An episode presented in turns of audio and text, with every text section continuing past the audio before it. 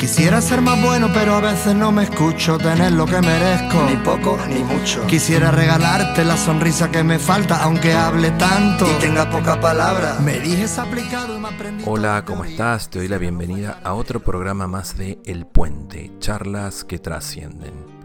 Este puente imaginario que cruzamos todas las semanas tratando de unir lo visible con lo invisible, lo espiritual con lo material, el cielo y la tierra.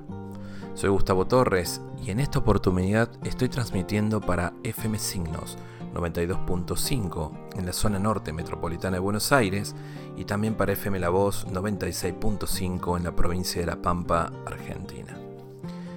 Me encuentro en la ciudad de Tijuana, en la frontera norte de América Latina, al filo de América Latina como dice un amigo mío, en esta región San Diego-Tijuana, un lugar en donde se encuentran las culturas, en la frontera más transitada del mundo, y en una parte en donde descubrí un montón de tradiciones y costumbres muy diferentes a las que tengo en mi país de origen.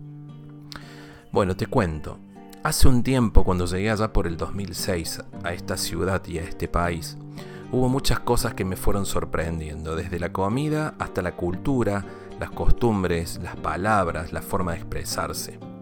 Pero dentro de todas estas vivencias que fui teniendo, sin duda hubo varias que me llamaron la atención, que fueron tres. Una fue la manera en que se, festeja y se celebra San Valentín. Otra fue Halloween. Y la otra fue el Día de Muertos. Muy tradicional de México esto. El Día de Muertos recuerdo venir bajando de. llegando de plazas de Tijuana hacia Tijuana y cruzar por un cementerio y encontrarme con bandas de música, globos, eh, ver las tumbas porque se ve desde la calle con, con sillas. Era una fiesta el cementerio y era algo que me parecía muy, no sé cómo llamarlo, que me costó mucho comprender, ¿no? Fue pasando el tiempo, comencé a formar parte de un voluntariado en una asociación civil en la ciudad de Tijuana llamada Finis, en donde damos apoyo a personas que están en una situación de vivir el duelo por una pérdida física de un ser querido. Y así fueron pasando unos tres años, cuatro más o menos, en donde fui viviendo en un par de oportunidades y conociendo lo que es el altar de muertos. El altar llega a tener hasta siete niveles se puede hacer en un nivel, o yo he visto de varios, pero estaba viendo que tiene siete niveles un altar. El nivel 1 simboliza lo que es el nivel terrenal, este nivel que representa la tierra y la base del altar, que simboliza la alegría y la bienvenida a los difuntos, en este nivel 1. El nivel 2 es el agua, es el segundo nivel que representa el elemento que es esencial para la vida, para saciar la sed de las almas y para purificarlas en su viaje. El tercer nivel es el viento. Esto representa el aire. Y aquí se suelen colocar figuras de papel picado que representan ese viento y a las almas, ese papel picado que se corta en patrones intrincados y coloridos. El 4, en nivel 4 está el fuego.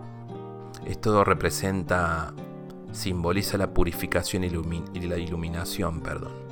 El quinto es la ofrenda. Aquí se colocan todas las ofrendas específicas para el difunto, para la persona que, que se nos ha adelantado en el camino, que ha trascendido, como lo que es la comida, sus bebidas favoritas, así como objetos personales que solían pertenecerles. También se incluyen los retratos de los difuntos. En el sexto nivel, la oración es la espiritualidad y la oración. Se colocan imágenes religiosas, crucifijos, rosarios, santos en este nivel y a menudo incluyen algunas velas y flores. Y el nivel 7, el cielo, que esto simboliza la eternidad.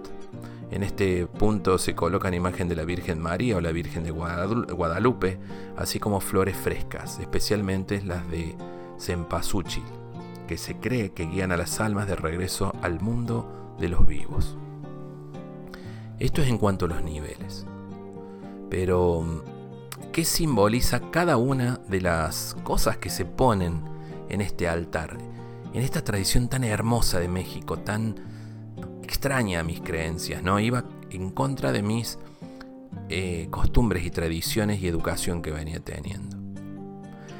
Se coloca cuando se coloca el agua en el altar, como decía, reflejo, refleja la pureza, ayuda a mitigar la sed del alma que viene a lo largo del camino y también fortalece su regreso. Además, esta agua debe ser bendita y rociada alrededor del altar de muertos y, sobre todo, en el camino de las flores que lleva él, así como en el petate, que es como una alfombra, que los más tradicionales le ponen a los difuntos. Las velas o los cirios, su flama azul es la fe y la esperanza que guía en este y en el otro mundo. En algunas comunidades indígenas, cada vela representa un difunto. En el altar de muertos, los cirios tienen algún motivo morado que significa el duelo, si se colocan en forma de cruz, implica los cuatro puntos cardinales que orientan el camino del ánima a su casa. Después está el copal e incienso, esa fragancia de reverencia que limpia y purifica el altar y el ambiente, además ahuyenta los malos espíritus. El cempasúchil es esta flor, ¿no? Que con su color naranja dirige a las almas a nuestro hogar. Por lo general, esta flor se pone a modo de alfombra que lleva y atrae a las almas a nuestros difuntos al altar de muertos. También está la flor de alelí y nube. Sus colores se complementan con la flor amarilla, por su pureza y ternura que acompañan al alma de los niños. El arco se adorna con flor de cempasúchil y fruta que representa la entrada hacia el inframundo. La cruz es un elemento introducido durante la evangelización que se coloca en la parte superior del altar. A veces está formado con ceniza, otras con sal o pétalos de la flor cempasúchil. El pan, el pan de muerto como se conoce aquí, no pueden faltar en los altares de muertos, pues representan la fraternidad. El petate, que es esta alfombra tejida, sirve para el descanso de las ánimas, en algunos hogares se usa como mantel para poner alimentos. La flor del cempasúchil eh, debe ser presente sobre el petate para que los difuntos puedan verlo. También se pone la fotografía del difunto. Esta honra a la persona que fue en vida. Algunas comunidades ponen la imagen escondida para que solo se vea en un espejo y ahí dan a entender que se pueden ver pero no existen. La comida. Esto es para que los espíritus se alimenten con los aromas de los platillos que fueron sus preferidos. Calaveritas de azúcar. Estas aluden a la muerte que siempre está presente, lo frágil de la vida tal vez. También el isquintle, perdón, isquintle, que es un perrito. Esto me llamó mucho la atención. Porque es el compañero de las almas, quien las ayuda a cruzar en el caudaloso río de Chicon Nahuapán, Chicon Nahuapán, el último paso para llegar al Mictlán. Este personaje se coloca como juguete para los niños. También escuchaba que decían que el perro ladra para orientar a las almas que lleguen al lugar en donde esté el altar. Y también se pone sal, este elemento purificador que ayuda al cuerpo a no corromperse en su traslado es la parte esencial de la celebración de muertos. Se cree que las ánimas regresan a disfrutar los platillos, a probar la fruta y a contemplar la flor del cempasúchil que se les está ofreciendo. De esta manera, vivos y muertos se reencuentran en una dimensión que les permite convivir. Mucho que aprender, mucho que ver en todo esto. Algo sinceramente que tiene su dejo de romanticismo. En esta ocasión te quiero contar algo. Lo, lo iba a comentar al final, pero voy a dedicar una canción. Te voy a poner una, un audio en donde luego de esta tradición del altar de muertos, en la reunión que tuvimos se presentó el padre Israel, un padre que admiro mucho en lo personal por su sabiduría, su forma de comunicar y que él desde su desde el punto de vista del cristianismo nos dio una explicación de todo esto, de lo que simboliza y es propio de México, como esta tradición que estamos hablando y que hoy nos convoca, que es el altar de muertos y cómo honrarlo. Te invito a que lo escuches, que te nutras, que no tiene desperdicios. Antes de comenzar esto, y me dijo, ¿no trajiste fotos de tus seres queridos? Y le dije, no. Otra compañera, Adriana, Me dice, ponela en el teléfono. Yo puse a mi mamá y a mi papá en el protector de pantalla de mi teléfono y estaba ahí. Eso no lo hice. Una vez que terminó, fue tan profunda esta charla, esta meditación con el Padre, posteriormente dio una misa, que si hoy pienso, hubiera tenido presente y hubiera tenido ahí las fotos de todas estas personas que marcaron mi vida en algún momento, que compartieron su tiempo, sus enseñanzas y que algo de ellos dejó en mi corazón. Hubiera querido tener la foto del chino Sergio Saig, del pingüino Pablo Báez, del gordo Ricardo Farías, del negro Ramón Villagra, del coronel Ramón Báez, del Lito, el papá de mi amigo el Javi en Mendoza, del jubilado Antonio Mestres, de mi querido José Poceto, Sergio López, del padre Carlos Mendonca, de mi amigo Donelli, de Alex Abril, de mi tío del corazón Fernando Ríos y mi tía Chocho, de mi abuela Mercedes Toledo, de mi tía Aide, Mecha, Dora, de mi tío Jorge García, de mi abuela Tina, de mi papá Carlos, de mi gran amigo el ruso Claudio Feigenstein. La foto de todos ellos las hubiera puesto ahí. Escucha lo que hablamos con el padre Israel, te lo recomiendo.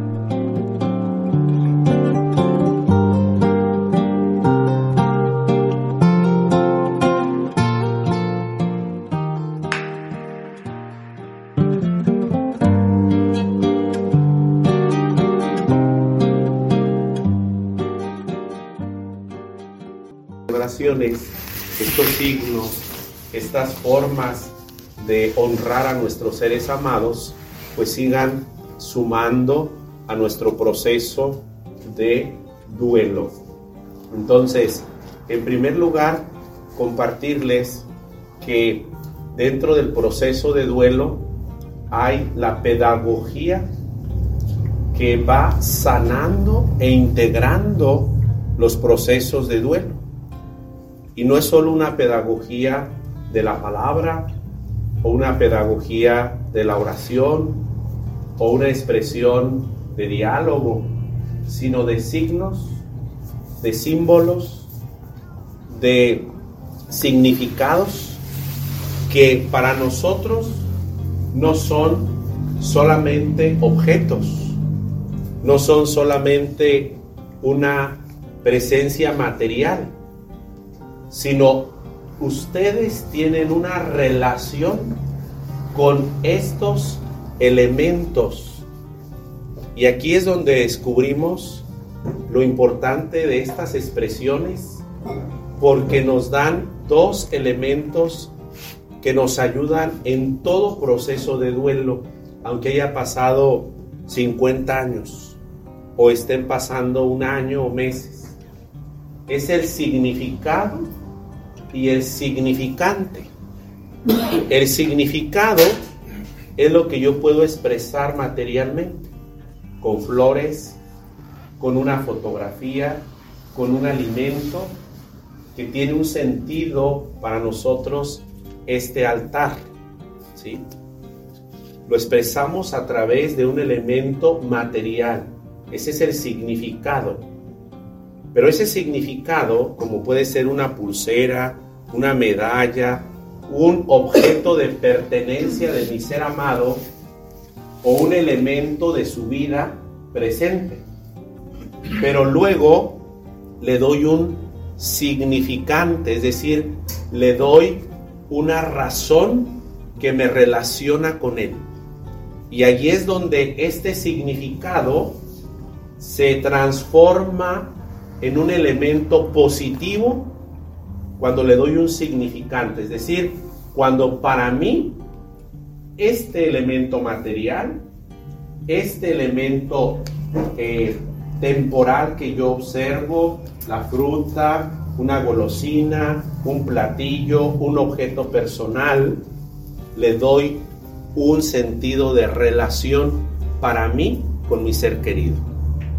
Porque no es solo poner cosas, no es solamente poner objetos, sino aprovechar el sentido de estos signos para establecer un elemento clave en todo proceso de duelo, que es común unión.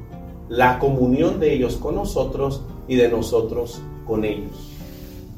Y entonces lo hacemos a través de estos signos, que además puede ser una extensión de lo que yo puedo tener, que son ritos y signos para mi ser querido, para la familia y para mí, aunque no sean estas celebraciones propias para ellos.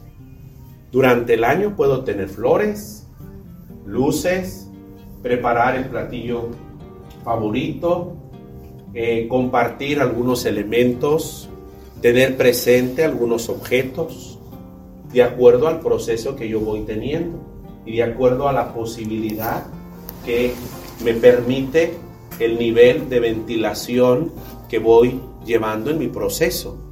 Pero es una pedagogía muy importante. Jesús la utilizó ya resucitado.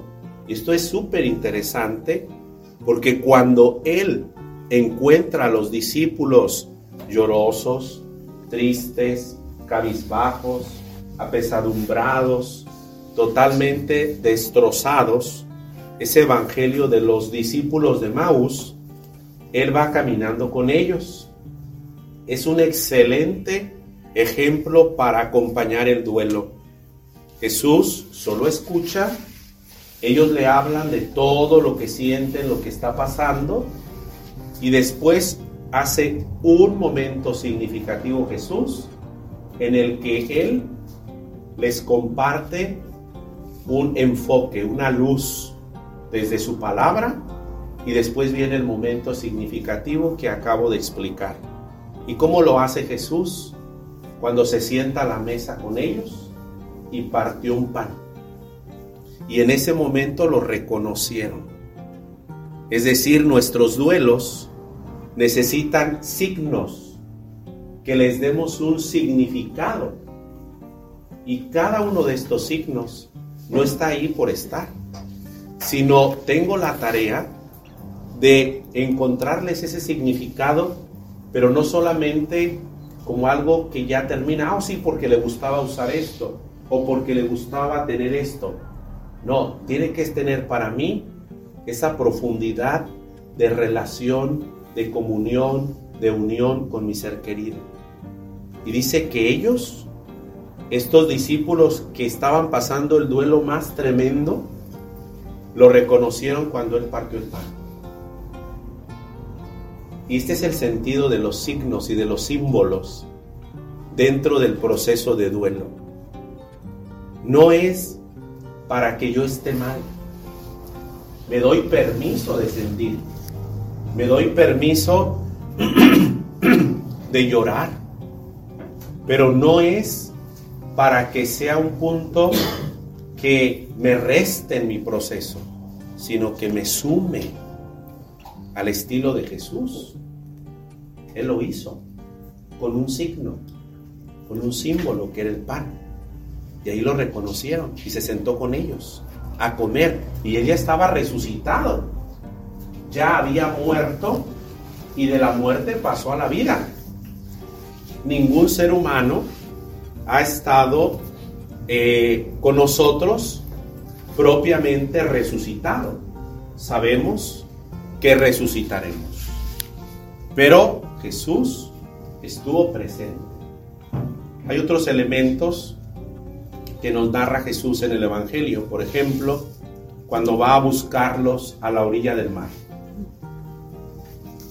Pedro dice, ya no tiene sentido estar aquí, él ya murió, ya se acabó todo, vámonos a nuestra vida que teníamos. Se lo lleva otra vez a pescar.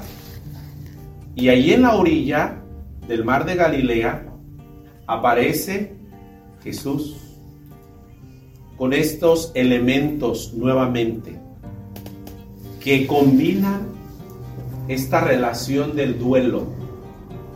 El duelo no lo podemos vivir etéreo, es decir, como un spray. Necesitamos tocar, sentir, percibir. Acuérdense que muchas de las consolaciones vienen por el olor, vienen por el perfume, vienen por lo tangible, vienen por los objetos, por las cosas. Cuando estamos abiertos a darles un sentido a estos signos. Entonces Jesús asa pescado y pan. Y ellos ya andan adentro del mar. Muy decepcionados. Y uno de los discípulos lo ve y le dice a los demás, el que está en la orilla es Jesús. Fue Juan, el discípulo más pequeño. Y en ese momento vienen hacia la orilla. Y Jesús les dice, muchachos, vénganse a almorzar. Crea un significado de algo material. Que no es solamente un objeto, que no es solamente un elemento comestible, sino lo integra a un proceso de duelo muy difícil. No hay un momento en el que Jesús se acerque para hacer un proceso de duelo con sus discípulos donde no haya elementos materiales. Todos los momentos que Él vive para consolar, para integrar, para ayudarles a madurar su duelo, están siempre caracterizados de comida, de presencia y de diálogo. Siempre se repiten los tres elementos. La paz esté con ustedes, comida y presencia. Porque no celebramos una ausencia, sino una presencia distinta. Pero está. Otro ejemplo. Cuando acaba de morir Jesús al tercer día, los discípulos tenían mucho miedo. No solo llevaban un duelo, la partida del ser querido, que era el maestro, sino además el dolor. Y el dolor encierra, la tristeza encadena, el miedo paraliza y ellos se encierran. Y Jesús entra allí. Y cuando Jesús entra, no dice, no lloren. Tampoco les dice, ya estoy aquí. No se preocupen. Tampoco les dice, ya no van a sentir nada. Ya todo lo que sentían se va a acabar. No. Él les dice tres cosas que hoy le dan sentido a esta ofrenda. A este sentido de proceso en el que se integran estos elementos. Si nuestra riqueza cultural, tradicional, nuestro amor expresado en estos elementos que enseguida voy a explicar, todos los hombres y mujeres que vivimos una espiritualidad de diferentes formas y maneras, los aprovecháramos precisamente para integrar esta realidad de nuestra vida, porque el que no aprende a morir no aprende a vivir, estaríamos muy diferentes.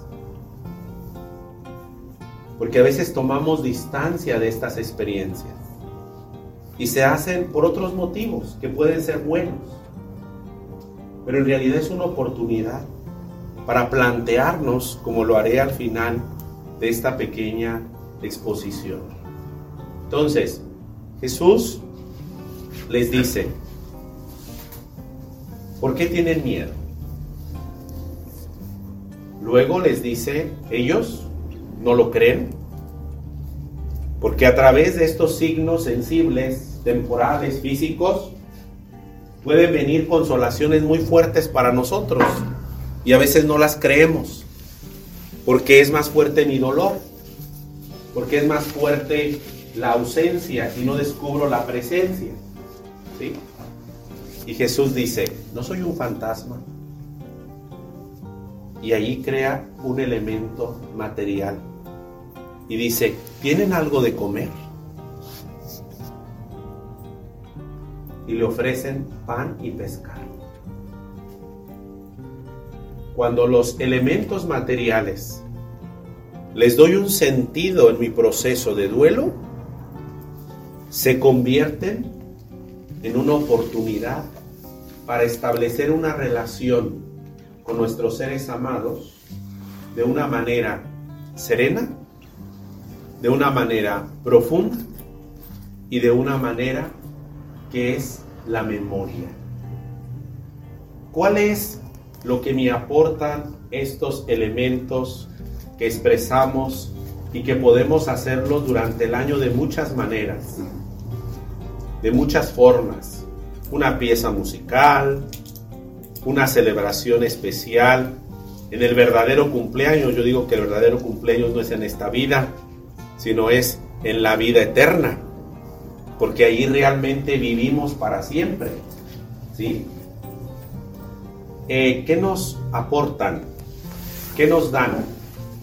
Nos dan una oportunidad de darle sentido a eso que estamos viviendo.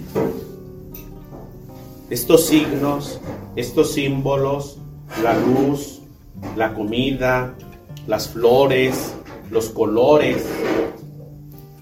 Les damos un significado a través de lo que nosotros vivimos. ¿Para qué? Para que trabajemos algo muy importante en el proceso de duelo, que es el recuerdo. Pero estos elementos no son para recordarlo solamente. Esta es la clave. Sino estas expresiones, como muchas que podemos tener en la casa, en su lugar de trabajo, en sus actividades, son para custodiar la memoria. Nosotros no somos llamados solo a ser recordados, sino a ser vividos. Porque nosotros seguimos teniendo una relación de otro modo, de otra manera, no un recuerdo. El recuerdo está unido a la mente, pero la memoria está unida al corazón. Y estos elementos que nosotros expresamos deben ir enfocados hacia la memoria porque cuando se enfocan en la memoria de mi ser amado, entonces integro este proceso. Pero cuando solo quedan en el recuerdo, entonces es algo que sigue teniendo una ausencia. No somos llamados a ser recordados, sino a ser vividos. Y este es un elemento muy importante que nos da estas expresiones de vida, todo el elemento eh, original de los altares, que enseguida voy a explicar brevemente, nos hablan de vida, nos hablan de luz, nos hablan a través de este lenguaje de las flores, nos hablan a través del alimento, nos hablan del camino, nos hablan de este ir avanzando, nos hablan del sentido de esperanza. Entonces, ¿cómo estos elementos materiales, estos elementos sencillos, cuando los empiezo a hacer parte de mi proceso de duelo, pero desde la memoria son una oportunidad para integrar, para madurar, para fortalecer esa experiencia que nunca está superada, sino integrada. Nunca somos graduados de un duelo, sino somos testimonio, somos quien lo ha vivido y lo puede compartir y convertirse en un motor, en un sentido, para servir, para acompañar, para vivir de un modo distinto lo que he vivido. No lo voy a quitar, pero le voy a dar un sentido diferente. La vida no es igual, pero tiene que ser distinta. Y entonces allí incorporo estos elementos. Y puedo contemplar su fotografía, y puedo preparar su platillo favorito, y puedo tocar sus objetos, pero en un sentido de memoria. Y ese sentido de memoria no me lleva solo al recuerdo, que ahí está, pero le doy un sentido de memorial. ¿Y qué es la memoria? Lo que custodia el corazón. Tú en mí y yo en ti. Es este especie de pacto, ¿no? A través de estos elementos. Quería compartir primero esta parte en la que no podemos dejar fuera estas expresiones del contexto de la situación de proceso de un duelo. La pregunta a la que responde esta primera exposición sencilla es, ¿cómo puedo integrar estas celebraciones? Porque esto sucede cada año y va a seguir sucediendo y lo vemos en diferentes formas y cuando vamos a un lugar y en el restaurante y en el centro comercial y puede ser que me sea muy benéfico o puede ser que incluso me cause ciertas situaciones que eh, despierten en mí pues muchas cosas. Les decía hace unos días en un programa que compartía que estos días también nos tiene que crear empatía. Empatía con las personas que están pasando su proceso de una manera diferente. Y que a lo mejor yo puedo ser muy festivo y puedo hacerlo y puedo subirle el volumen a la música de mi ser querido que, me, que, le, que le agradaba y que le agrada porque hay que hablar en el presente, eh, que es memoria de mi ser amado, de mi ser querido y puede ser muy bueno, pero también hay que crear empatía. Y cuando hemos vivido esta experiencia, es saber con gestos sencillos o con gestos significativos lo que yo puedo eh, darle un sentido. Ahí está el significado, pero yo tengo que darle un sentido a eso que expresamos. Tampoco es necesario que me moleste, que me enoje, que me irrite, que me lastime o que me cause cierta violencia o incluso una cierta discusión.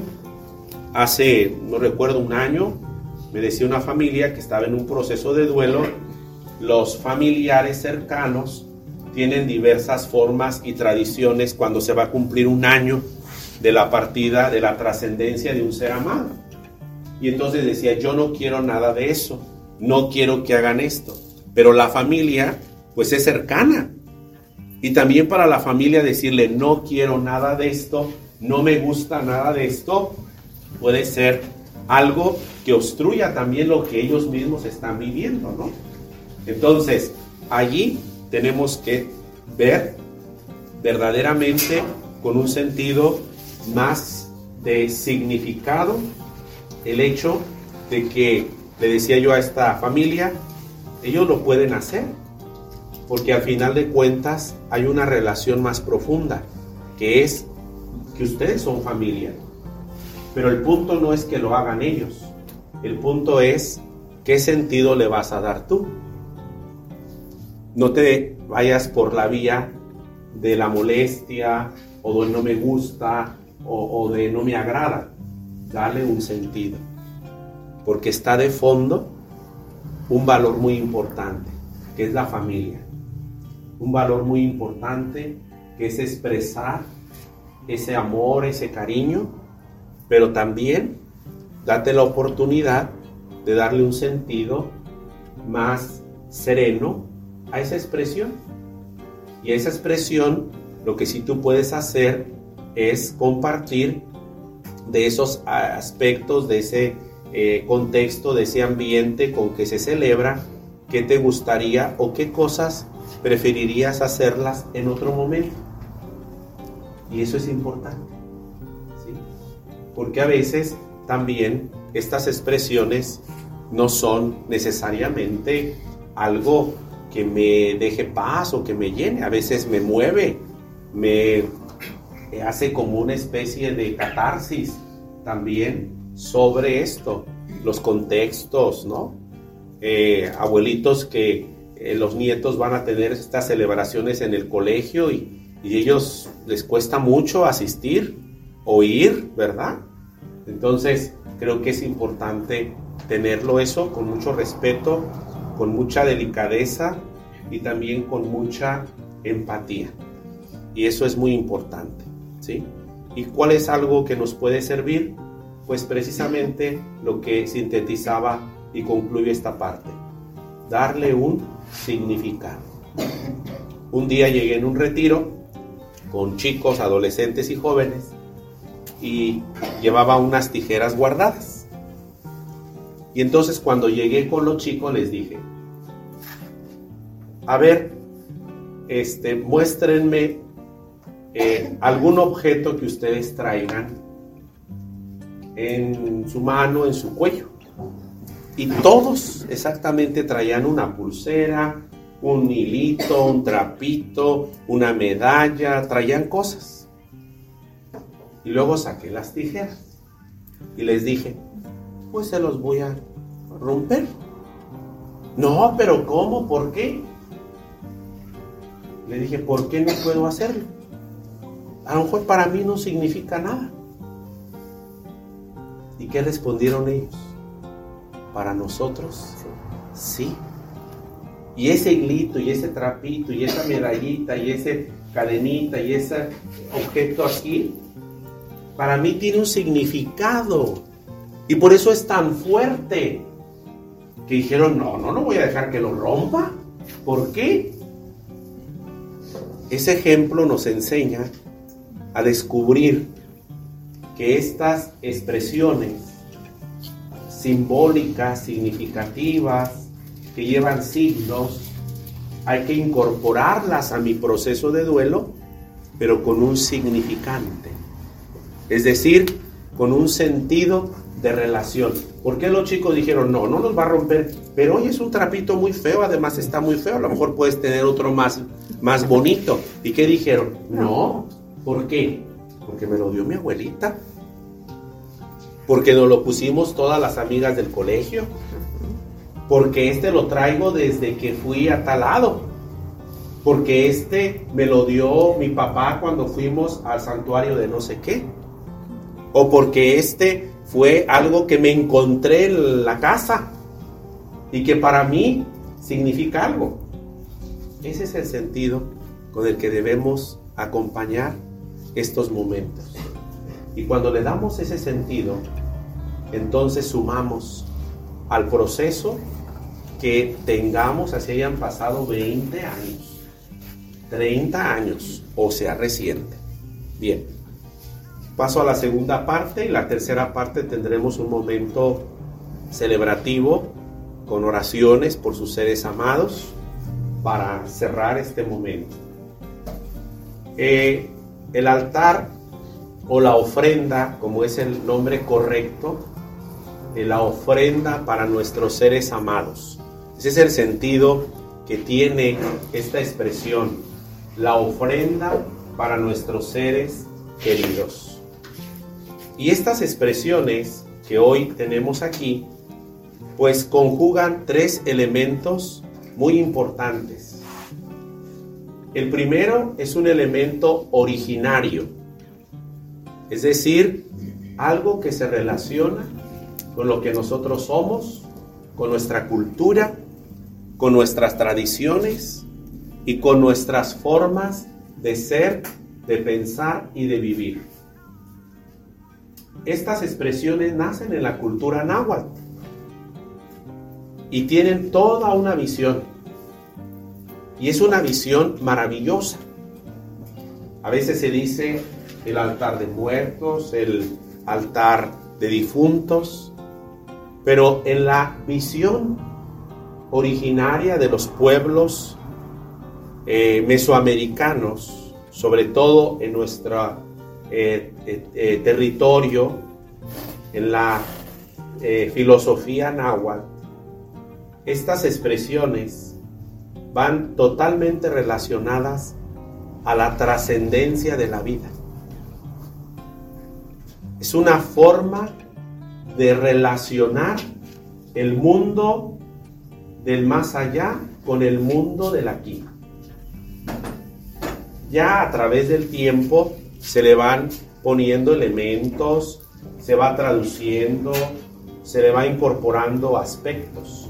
Pero donde quiero eh, eh, acentuar es el elemento original que nos da razón estas culturas prehispánicas que para ellos es exactamente la unión de la eternidad con la humanidad.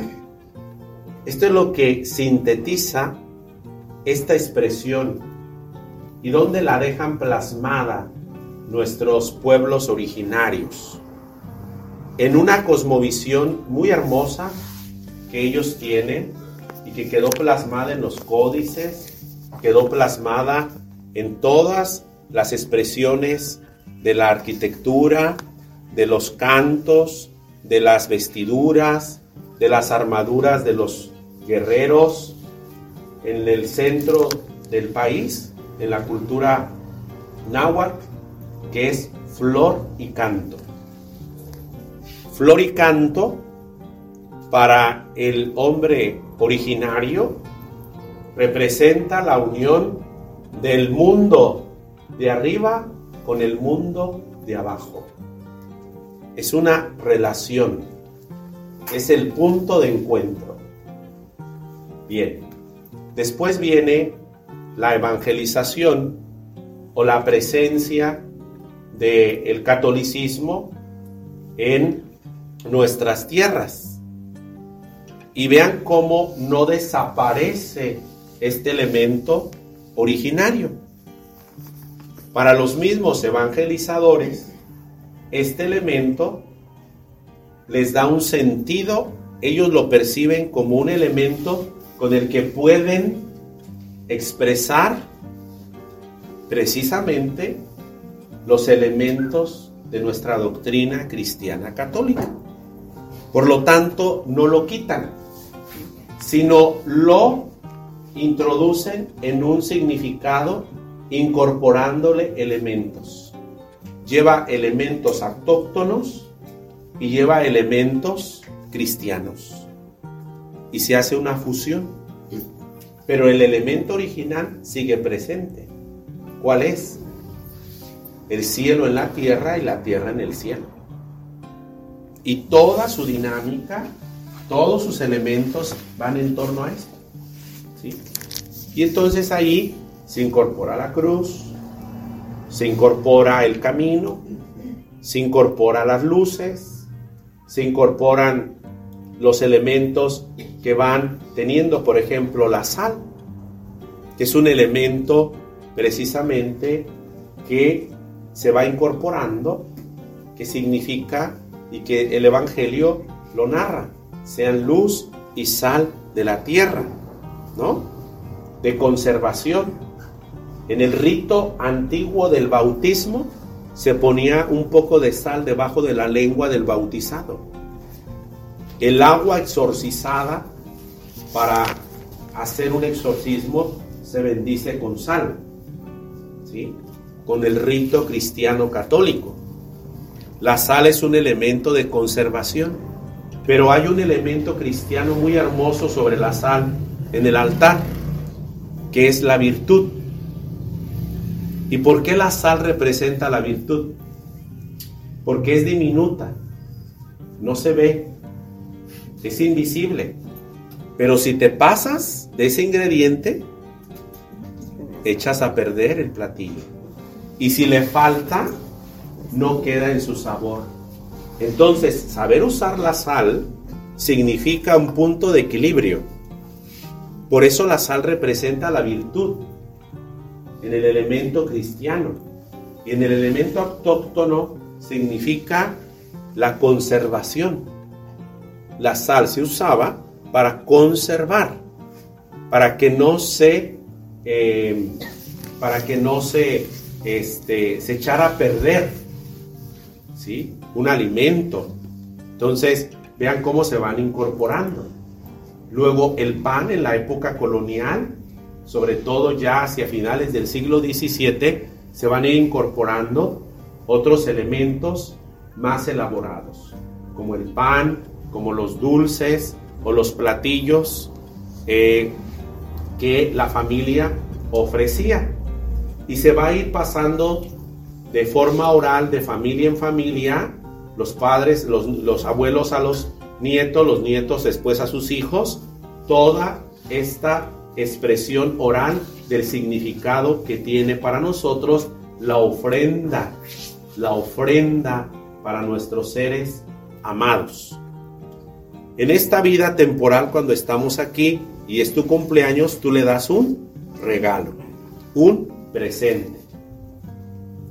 ¿Qué descubrían nuestros pueblos originarios? Pues una ofrenda para ellos. Es lo que yo te puedo compartir. Y todos los elementos son de esta tierra, de esta vida. ¿Por qué?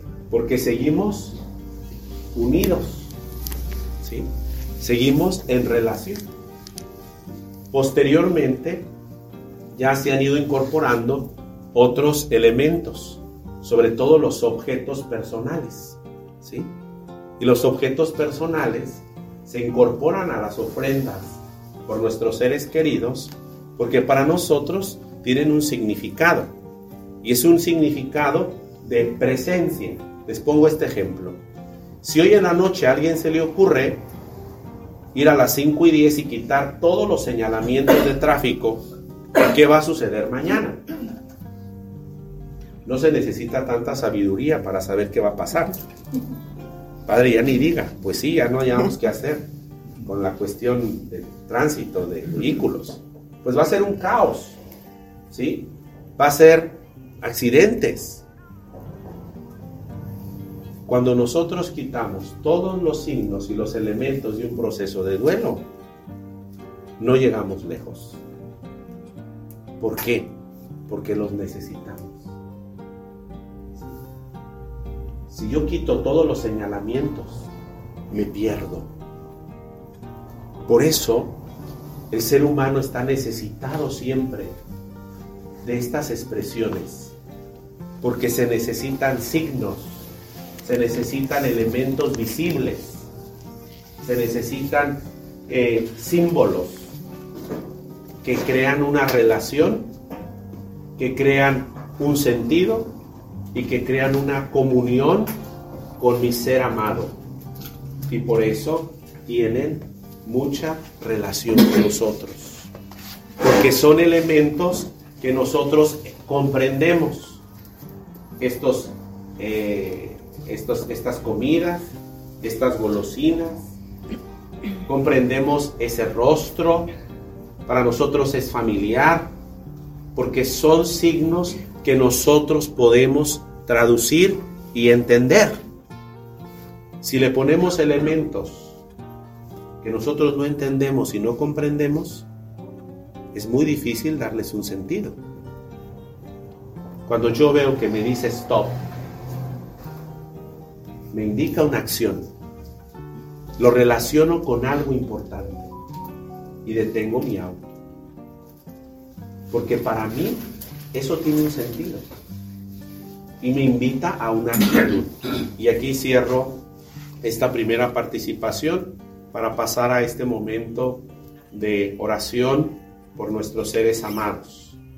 Y es precisamente ¿Qué puedo aprovechar de estas celebraciones cercanas del día primero y del día dos?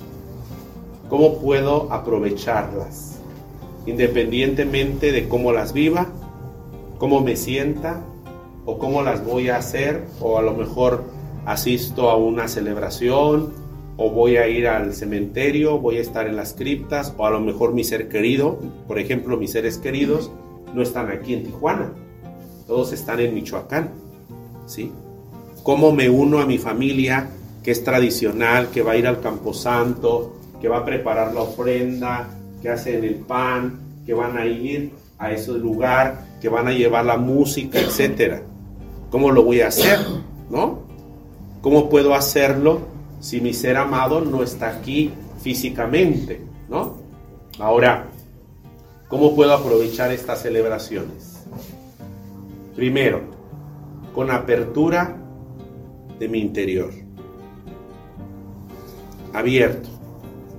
Nadie tiene un programa para decir lo voy a hacer así y va a pasar esto y lo voy a vivir así. No. Tenemos que tener apertura. No lo sé. No sé exactamente cómo van a ser estos días para mí.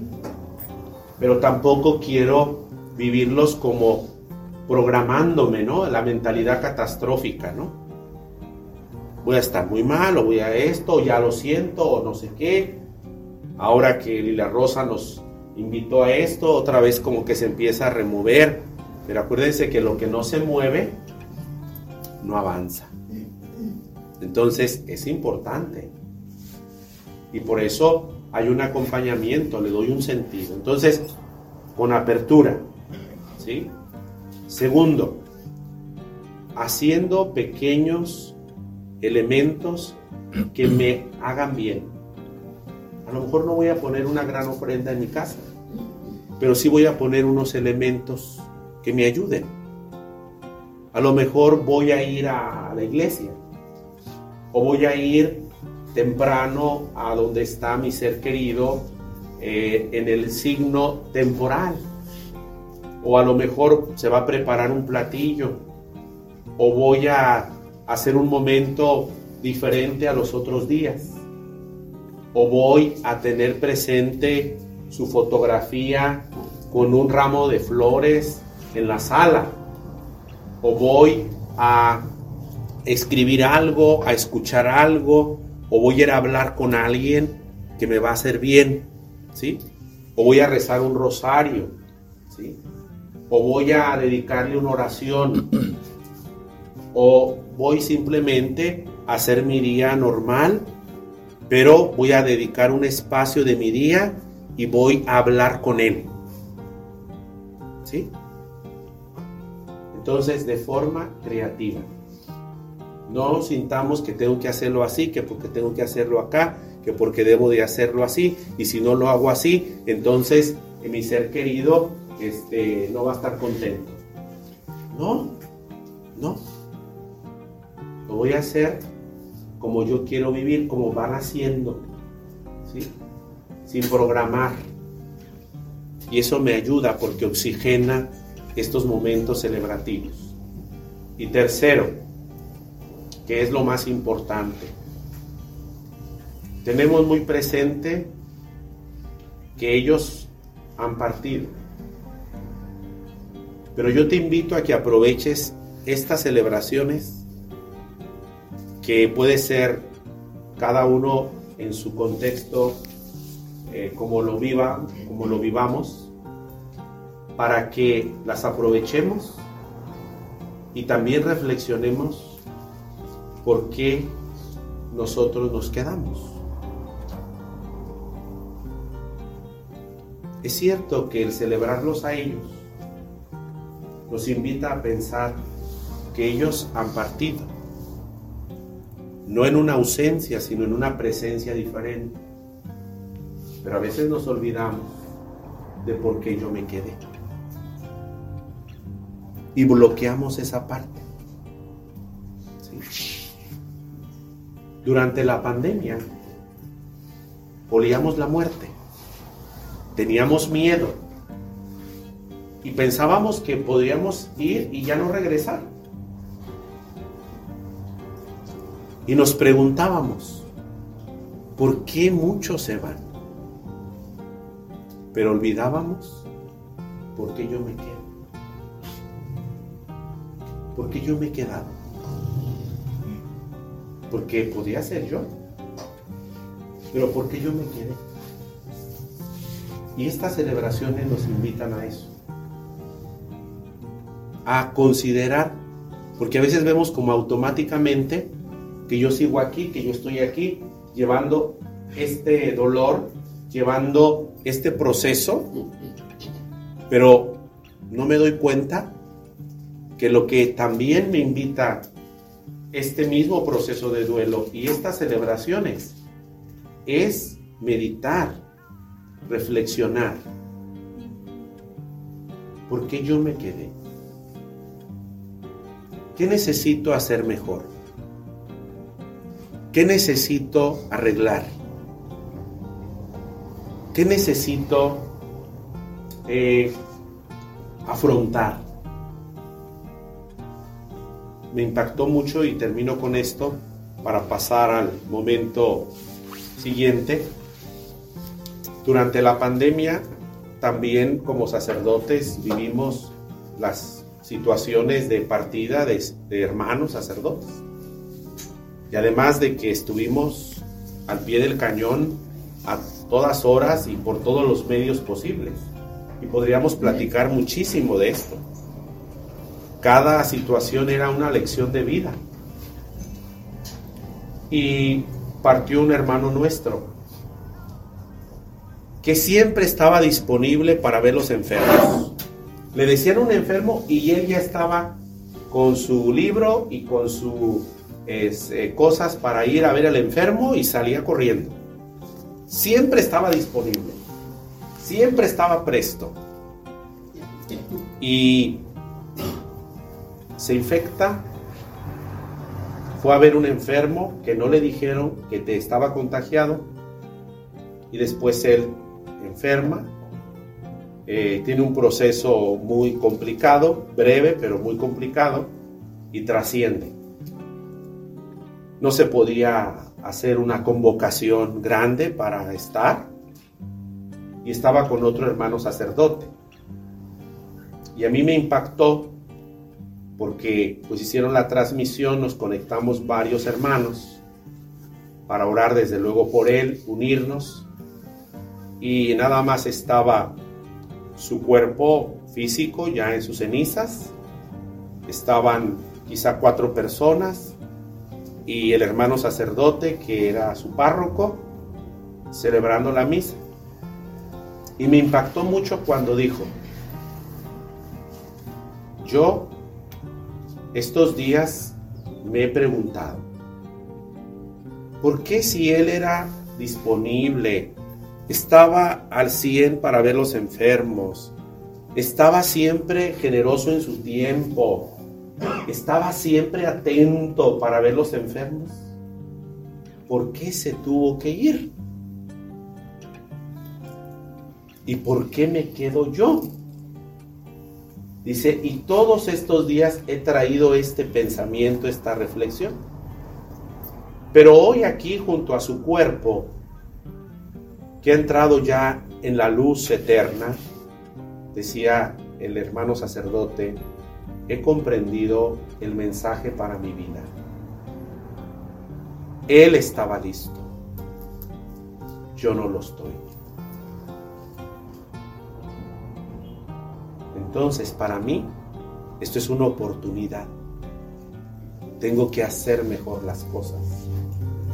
Tengo que vivir cada día como el último. Y tengo que aprender el arte de vivir para poder partir. Él estaba listo. Hoy comprendo que yo no porque no he hecho las cosas tan bien.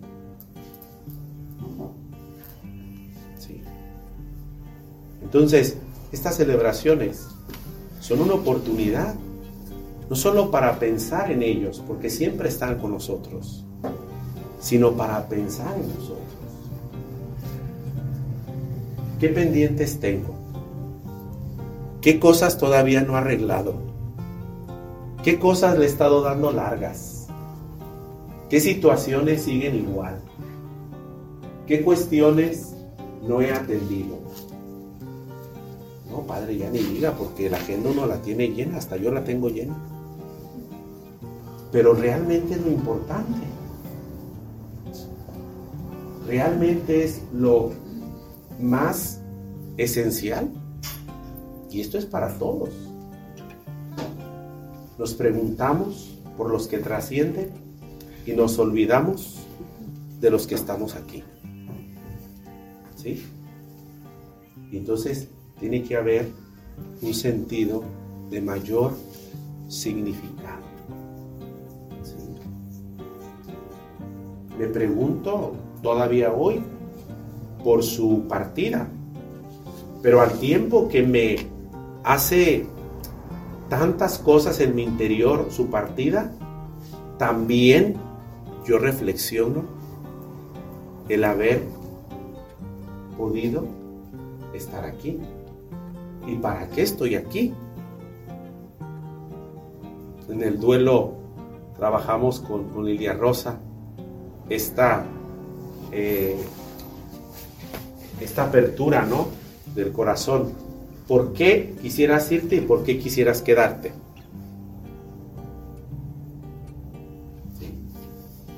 Entonces, eh, los invito para que en este momento, junto a este altar significativo para ustedes, puedan disponer su corazón, puedan abrir su interior a estas celebraciones, también siendo conscientes de cada momento de que vivimos cada persona, con esa apertura del corazón, con esa serenidad que necesita mi interior, con esa manera de vivirlo cada uno en su contexto, en su situación.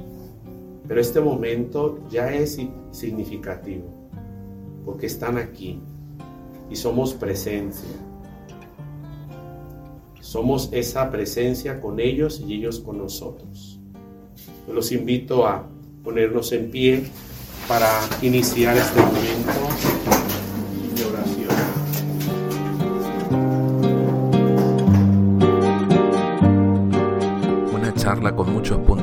encuentro la del Padre Israel, puntos de encuentro que convirtieron esto en un puente, esto que une el cielo y la tierra, la vida y la trascendencia.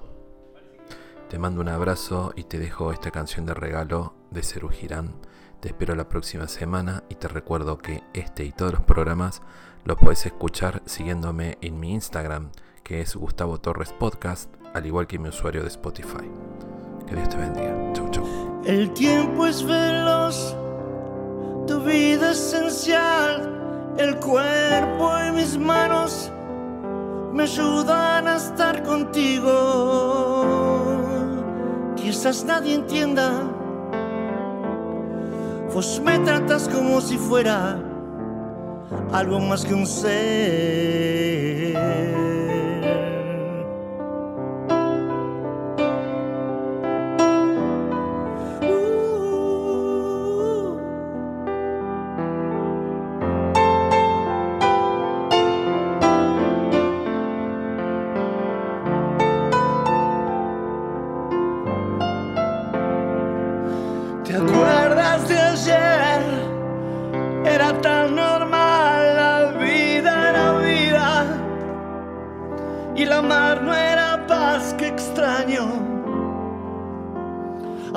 Siento diferente, pienso que todavía quedan tantas cosas para dar.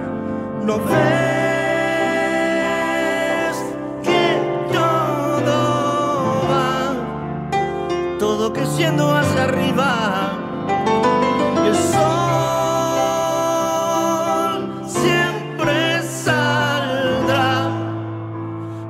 Mientras que van que tengo ganas de amar.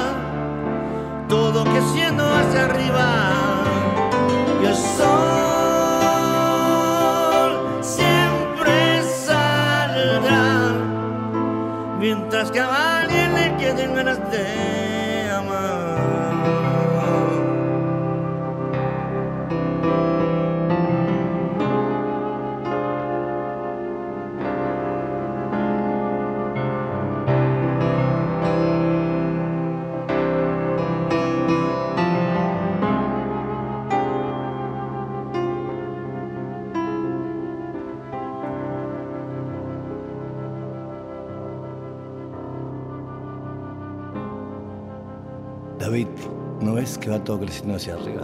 Totalmente, Fito. Te quiero. Yo más.